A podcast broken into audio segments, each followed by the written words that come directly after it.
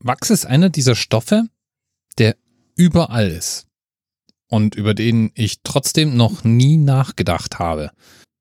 Müsste ich verschiedene Wachsarten aufzählen, wäre ich komplett aufgeschmissen. Ich wüsste gerade noch, dass die wirklich guten Kerzen aus Bienenwachs gemacht werden. Aber welche anderen Wachssorten denn zum Einsatz kämen und was eigentlich der Unterschied zwischen den verschiedenen Wachssorten ist, keine Ahnung. Stellt sich raus, Wachs definiert man nicht über die chemischen Inhaltsstoffe, zumindest nicht hauptsächlich, sondern Wachs definiert man über seine Eigenschaften. Es ist eine zunächst mal organische Verbindung, die bei etwa 40 Grad schmilzt und dann eine Flüssigkeit bildet. Wachse sind nahezu unlöslich in Wasser, aber in anderen Medien lösbar. Und Wachse sind, wie gesagt, praktisch überall zu finden. Da trägt natürlich auch bei, dass Wachs ganz allgemein sehr bekömmlich ist. Es gibt zwar keine wirklich belastbaren Studien für die meisten Wachsarten, aber es sieht so aus, als wenn wir Menschen mit Wachs in der Nahrung zum Beispiel ganz gut klarkommen. So werden zum Beispiel Kaugummis mit Wachs überzogen. Oder auch Obst, beispielsweise Äpfel, werden mit Wachs besprüht. Wachs lässt sich hervorragend polieren und so eine Wachsschicht sorgt dann dafür, dass der Apfel so richtig schön glänzend ist. Ich persönlich finde das immer widerlich, die kleben dann und ah.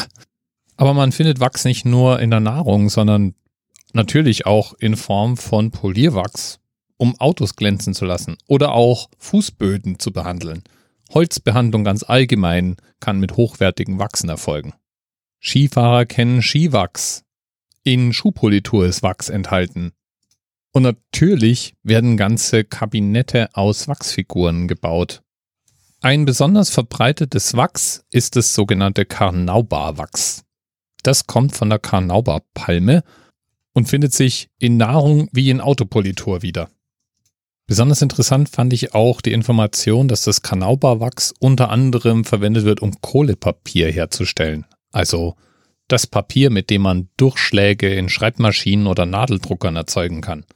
Für die Jüngeren unter uns, wenn du jemanden in einer E-Mail auf CC nimmst, dann kommt dieses CC von Carbon Copy, was nichts anderes ist als die Kopie, die man früher durch das Einlegen eines Kohlepapiers zwischen zwei Blätter erzeugt hat.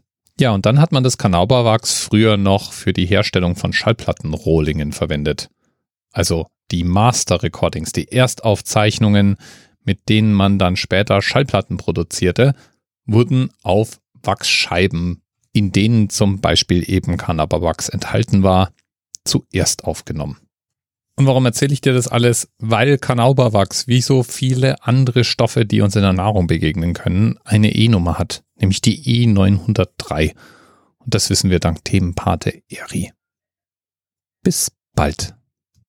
TMRS 10, 9, 8. The experience of 47 individual medical officers. Was hier über die Geheimzahl der Illuminaten steht. Und die 23. Und die 5. Wieso die 5? Die 5 ist die Quersumme von der 23.